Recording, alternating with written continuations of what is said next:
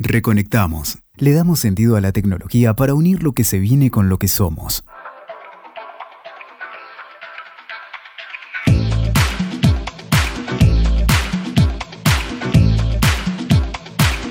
Bienvenidos, soy Silvia Alguero y esto es Reconectamos, el espacio de diálogo en el que hablamos de cómo la tecnología influye en nuestras vidas. Y hoy estamos nuevamente con María Belén Mulieri y Pedro Cantón Corbel. Buenas, buenas. ¿Cómo estás? Hola, ¿cómo estás? ¿Cómo estás, Belén? Y vamos a hablar acerca del el libro y de las distintas formas eh, de relacionarnos con el libro. La imprenta creo que a la fecha ha sido uno de los inventos más revolucionarios en la historia de la humanidad. Sin duda. Y ahora con las nuevas maneras que surgen de leer un libro, ¿piensan que eh, sigue siendo el mejor invento de todos los tiempos? Yo creo que sí, o sea, las cosas que trajo el libro a la, a la vida de las personas siguen estando vigentes hoy, después de cientos de años, porque lo que logró fue como democratizar el conocimiento, o sea, darle una oportunidad a la gente que no tenía acceso a las grandes escrituras porque estaban hechas a mano y eran pasadas de mano en mano y eran muy caras. Eh, darle un acceso a la gente de una forma mucho más económica y de esa forma poder nutrirse de conocimiento y formar una vida mucho más rica. Esto cambió un montón la civilización por mucho tiempo. Hubo una revolución en ese momento y en adelante, entonces las personas a partir de ese entonces tuvieron más oportunidades. Esas mismas cosas que pasaban en esa época siguen pasando hoy. Esta democratización del conocimiento eh, bueno, la vemos hasta hoy, incluso había una cuestión clasista, ¿no? No todos accedían a, la lectura y a los libros. No, tal cual, como te decía, había una. la gran brecha era el, factor económico, o sea, si tenías el, acceso a, a, pagar un libro que era muy, muy caro porque eran muy pocos ejemplares. Claro, y es interesante pensar cómo en su momento hubo una democratización de la lectura y hoy hay una democratización de la autoría.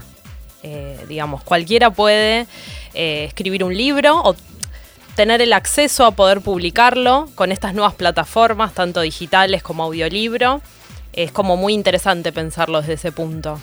Bueno, nombraste una de las nuevas técnicas, una de las nuevas formas que tenemos de, de leer hoy en día, ¿no? Tenemos obviamente el libro papel, sigue estando vigente, te veo a Silvia, tenés un anotador de, de mano acá, pero también tenemos eh, los audiolibros, como decías vos Belén, que son eh, libros, las mismas narrativas que puedes encontrar escritas en papel, pero te las narra alguien a través de, audio, parecen redundantes, eh, o sea, lo narran y lo graban y después eso se distribuye a todo el mundo. Y después también tenemos eh, los famosos ebooks, que son eh, formatos eh, digitales en los que vos puedes acceder a también las mismas literaturas, las narrativas, las, las novelas, las historias, los textos de desarrollo científico o lo que sea, pero desde un dispositivo digital. Esto también puede ser que sea por cómo la tecnología, digamos, atraviesa todos los ámbitos de nuestra vida, nuevas formas de consumo. Digo, por los pocos, el tiempo limitado que tenemos de quizás leer un libro o también la posibilidad de eh, consumirlo en distintos medios, como puede ser cuando volvés del trabajo, de la facultad. Eso está bueno. Yo, yo, yo, pienso cuando me pongo a pensar sobre la lectura en general, pienso en cómo es en general para todas las personas un pendiente. Año a año, viste, cuando empieza el año y dicen, no, este año voy a leer 20 libros. Y es como que es algo Qué difícil. pero es algo que todos quieren hacer, ¿no? Y es el secreto está en encontrar la forma, el lugar eh, y la técnica que más se acomoda a vos. Y por eso todas estas nuevas tecnologías que fueron apareciendo permiten eso. Es como te dan el lugar de hacer tu propio espacio de lectura con cosas que te sean más convenientes. Y podemos hablar también de las ventajas y las desventajas que tienen eh, los distintos, ponele, un ebook sobre un libro convencional, un libro tradicional. Em, a ver, el ebook es más fácil, vos siempre señalás, Pedro, que era más, es más fácil de, eh, marcar, ¿no? Sí, yo, yo, soy un habido lector en, en, en ebook, en realidad en e-reader, o sea, el e-reader es el dispositivo desde el cual vos lees. Es una de las formas que vos tenés de leer un ebook, pero también lo puedes hacer en, en una tablet, en un celular, en la computadora el mejor para mí particularmente es el e-reader porque te permite un montón de cosas. Una de ellas es, eh, es como que potencia tu capacidad de hacer anotaciones, porque todas las herramientas digitales que tienen eh, te permite subrayar, te permite hacer una anotación al margen, te permite hipervincular, te permite saltar de páginas, te permite hacer un montón de cosas que si bien en el libro vos lo podés hacer en el libro, obviamente físico, vos lo podés hacer, eh, no te interviene el material original, entonces yo puedo no necesito tachar, por ejemplo, lo que escribí lo escribí mal, simplemente lo borro con el cursor y lo escribo de nuevo. Sí, igual la sensación de tener un libro en las manos es única, capaz para los que somos fanáticos del libro en papel, eh, digamos, el olor del libro, el tema de tenerlo físicamente. Yo soy también de subrayar los libros, así que no soy un ejemplo en ese sentido, pero me parece como muy interesante también esa experiencia para el que ama los libros. De acuerdo, creo que es lo, es lo más potente que tiene el libro, ¿no? Más allá de el contenido real del libro, que eso es bastante potente también, eh, toda la experiencia sensorial que la rodea, ¿no? Tenemos eh, un montón de, cosas que están acompañadas del momento de lectura, que es el, sentir el tacto del papel, el olor del papel, eh, sentir el lomo, cuánto, viste, qué distancia te queda desde el principio hasta el final del libro, como decías vos el otro día, a ver si te agarra la angustia porque queda poquito. Claro. El gramaje del papel Sí, es re importante. Son un montón de cosas que tenían en cuenta en las imprentas a la hora de desarrollar para que tenían que generar una experiencia, ¿viste? Entonces, si yo tengo tapa dura, no es lo mismo que si tengo tapa blanda.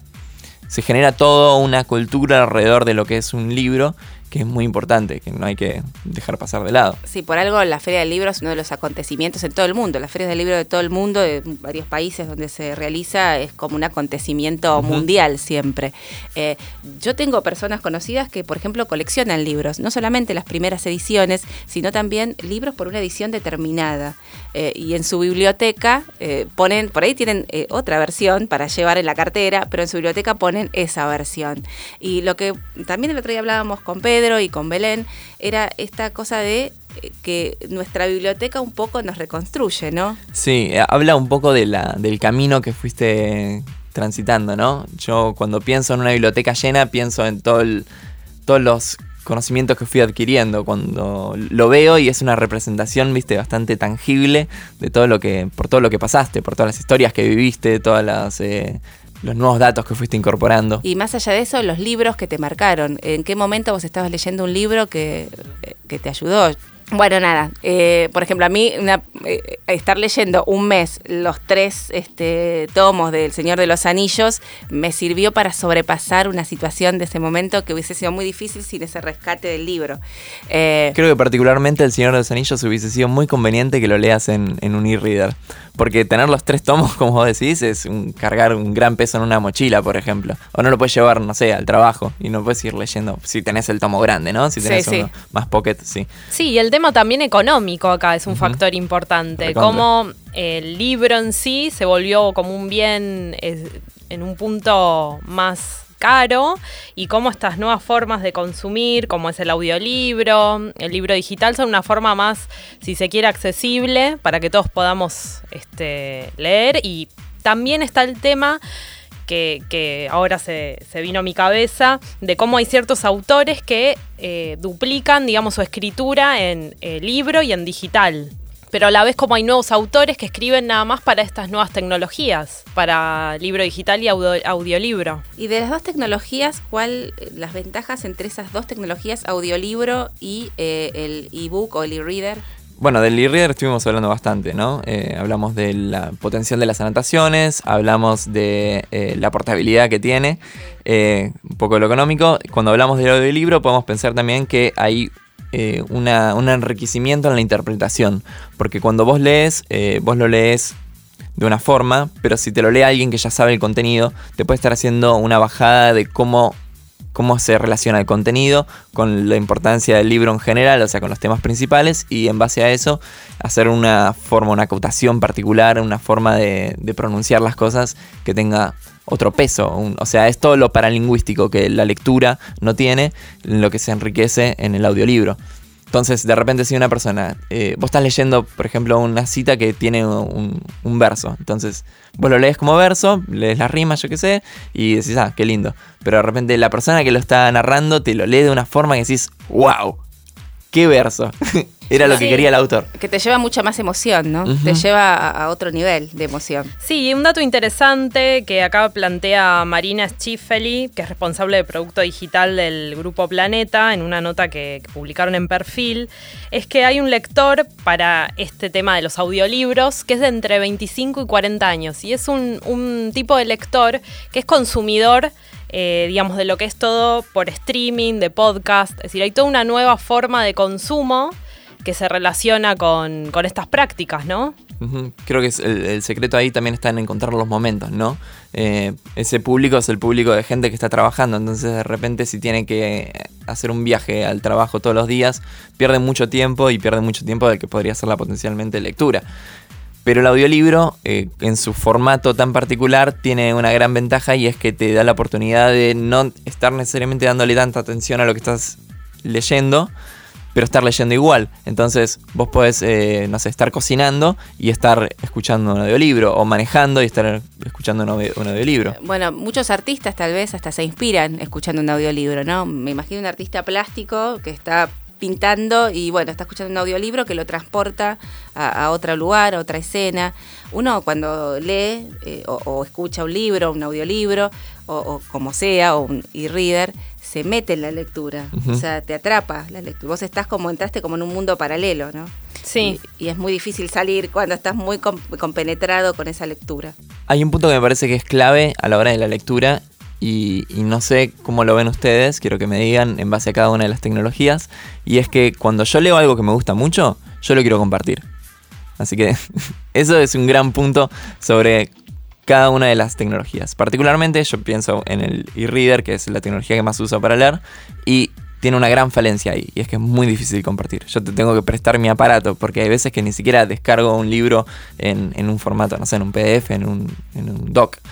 Lo tengo directamente cargado en una nube y lo leo desde mi reader. Entonces es difícil que yo te, comparta eso y que lo puedas leer. En cambio, el- otras tecnologías no tienen lo mismo, ¿no? Exacto. Bueno, sí, perdón, pero eso evitaría el problema de cuántas veces hemos prestado un libro y el libro no ha vuelto. Iba a decir lo mismo.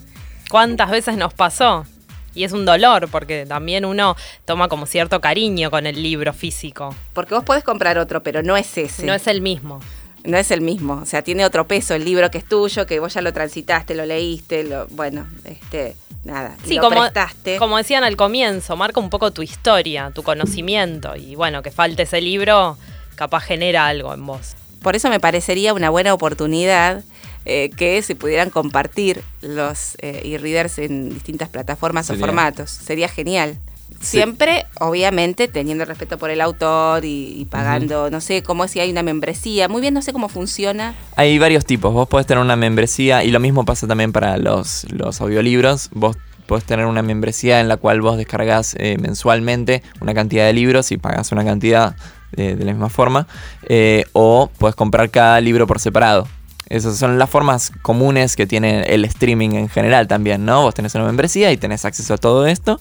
O vas alquilando cada uno de estos eh, contenidos y lo ves. Es muy parecido a lo que pienso cuando pienso en televisión a, a demanda, ¿no? Sí, O- es Claro. lo que A estoy la pensando. carta. Pero, por ejemplo, estaba pensando en, en, bueno, en Netflix o eh, en, otros, en otras plataformas de televisión y en realidad son varios los usuarios los que pueden utilizar eh, la misma plataforma. En los, no sé cómo funcionan los ebooks, o, o si varios usuarios pueden... No, el, el, el, el e-reader no te permite de esta forma compartir el... O sea, sí, si yo tengo un, e-reader en mi casa y hay otras personas que lo usan también, eso sí, obviamente, ¿no? Es como tener un libro digital, digo, un libro analógico, pero no, no lo puedo compartir, por ejemplo, si yo tengo un e-reader y vos tenés otro y pasarte el archivo. A menos de que lo tenga descargado. En ese caso sí, pero lo tengo que haber comprado en una primera instancia y, no siempre es el caso, porque no es lo más conveniente siempre.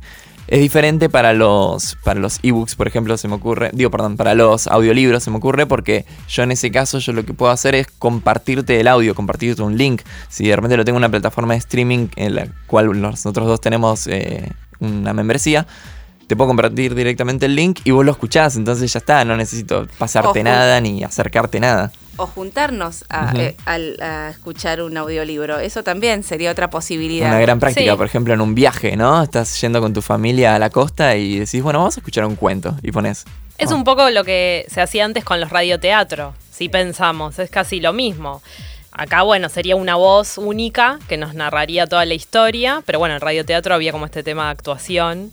Pero cómo vuelve todo, ¿no? Es una, una locura. Y también había un sonidista y un productor que te iba marcando, eh, y, un director, ¿no? Porque había un director de actores. Eh, y acá creo que también, creo que cada, cada libro debe ser en sí mismo como manejado así, como me recuerda mucho también a- al radioteatro, pero es como algo muy personal, porque depende de quién lo está dirigiendo, qué voces son las que están en ese audiolibro, representan a cada personaje, en el caso de las novelas. Y acerca de la producción de audiolibros o de libros digitales y de cómo se seleccionan las voces, eh, cómo se graba un audiolibro y cómo se produce un libro digital, eh, estuvimos hablando con Belén Marinone, que es editora de contenidos de Baja Libros y Leamos. Esto es lo que nos contaba.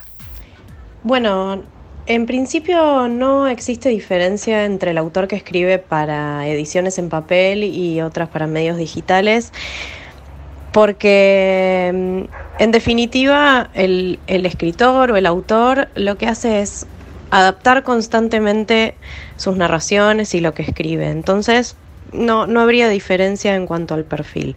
Sí hay diferencia en cuanto al formato, lo que nosotros pedimos para el contenido exclusivo que tenemos en Baja Libros y en Leamos es tener narraciones o cuentos o historias o, mm, o relatos de no ficción relativamente cortos. ¿Por qué? Porque nosotros creemos que, que los nuevos hábitos de lectura hoy tienen que ver con, con la brevedad de los formatos y también con la cuestión digital. Nosotros estamos constantemente consultando nuestro celular, eh, fundamentalmente también las tablets, nuestros ordenadores.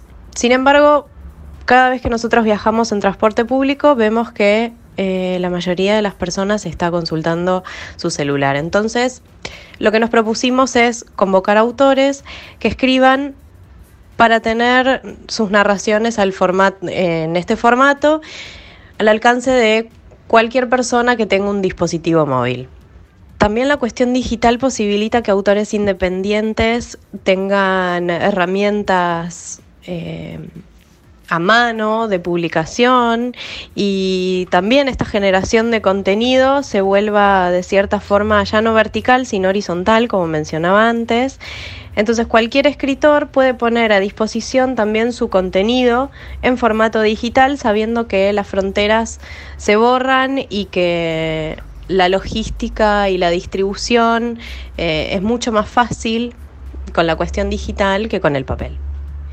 Definitivamente la cuestión digital modifica la cuestión de la distribución porque a diferencia de las ediciones en papel, nosotros esa logística nos la ahorramos, nuestra logística es inmediata y con tener la edición digital disponible nosotros llegamos a todas partes del mundo en caso de que, de que los derechos así nos lo confieran, llegamos a todas partes del mundo y en el mismo instante que una persona se está descargando o está leyendo de modo digital un libro en Argentina, también lo puede hacer desde Grecia, lo puede hacer desde Rusia, lo puede hacer desde España, desde cualquier otro lado del mundo y eso habla de una horizontalidad en la distribución, eh, en una igualdad de oportunidades, como decía, en el caso de que, de que los derechos así estén determinados. Y eso también implica muchos costos que, que, que, se dejan de tener, como por ejemplo el almacenamiento en depósitos de los libros en físico, eh, la logística de llegar a puntos, por ejemplo, del interior del país. Eh, donde sabemos que los libros llegan muchísimo después que los que se eh, editan en Capital y los que se distribuyen en Capital Federal. Entonces, es, es, una muy, muy buena oportunidad para poder poner disponible contenido de valor al mismo tiempo en distintas partes del mundo. Respecto de audiolibros, nuestra producción de audiolibros eh, también la consideramos para el contenido exclusivo y original como cualquier otro formato de edición. Todo lo que nosotros decidamos respecto de la narración, qué hacemos con las notas al pie, qué hacemos con los gráficos, todas esas decisiones tienen que ver con la edición, particularmente en el formato digital y particularmente con el formato de audiolibro. Los narradores los elegimos de acuerdo al texto, en algunos casos, eh, de acuerdo a quién es el autor del libro, nosotros consideramos que es un valor agregado que el autor sea su propio narrador de la historia. Entonces, por ejemplo, nosotros convocamos a Florencia Echeves para que leyera su, su texto La niña de la bolsa, que escribió exclusivamente para, como contenido exclusivo para Baja Libros y para Leamos. Del mismo modo, también Alexandra Cohen consideramos que el libro Psicoanálisis por una erótica contra natura, que fue muy comentado en redes, también tenía un valor agregado eh, que la narración fuera por la propia autora. Eso, eh, cuando nosotros consideramos que, el autor puede, puede aportar mucho valor. Y por otro lado, hay algunos eh, autores que quizás no tienen tiempo o también consideramos que la voz de un narrador profesional es importante realizamos un casting de voces con el estudio de grabación y en conjunto eh, los editores con el autor elegimos una voz que consideramos que es adecuada para ese texto en particular, para ese título en particular. Eh, en general nosotros mm, elegimos las narraciones en neutro porque sabemos que la expansión del mercado de los audiolibros es muy grande y que no tenemos que pensar solamente en el mercado local, exceptuando aquellos textos que sí tienen que ver con localismos y que, que tienen que ver mucho con la referencia argentina. Ahí sí hacemos la salvedad, pero en general los, narradores los elegimos eh, con una narración neutra y eh, dependiendo también si el autor es masculino, femenino, eh, y cuál es eh, la entonación y los ritmos y el tono que nosotros necesitamos para ese libro. Pedro Belén, para ir cerrando, ¿qué es lo que los lleva a leer? ¿Qué los hace leer? Bueno, en mi caso, las ganas de descubrir nuevos mundos imaginarios. Eh, también me encanta la sociología y también tener esos pensamientos como más alejados de la realidad que te permiten ver como la actualidad de otra forma, tener otras visiones y, también, nada, dejar volar la imaginación.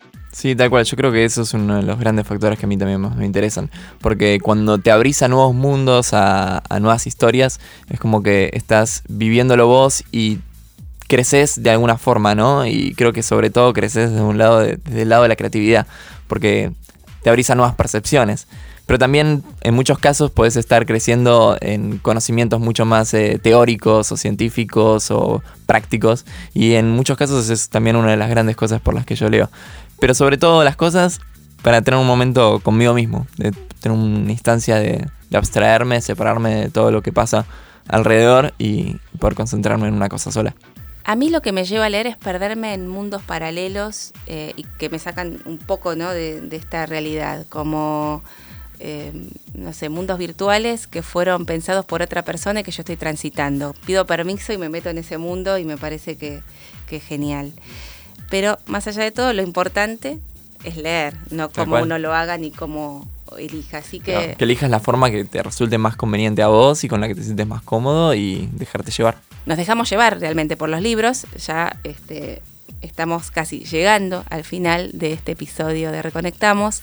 Eh, había un tema de los 80 que se llamó Video Killed Radio Star, si la eh, estrella de los videoclips eh, que comenzaban en esa época había matado a la estrella de la radio, ¿no? Porque antes las canciones, los artistas, digamos, iban a las radios y después con este tema del videoclip empezó otra industria. Con esta industria del audiolibro y de los libros digitales, ¿se mató a la estrella del libro, a la estrella impresa? No, yo creo que no, porque al final de cuentas la estrella detrás de, todo, esto es, la historia. Entonces las historias siguen estando. Así que no, sigue brillando. Bueno, la estrella sigue brillando, nosotros también. Nos volvemos a reencontrar en, en un próximo episodio de Reconectamos. Yo soy Silvia Alguero y hoy me acompañaron María Belén Mulieri y Pedro Cantón Corbel. Hasta un próximo episodio. Escuchaste. Reconectamos. WeToker. Sumamos las partes.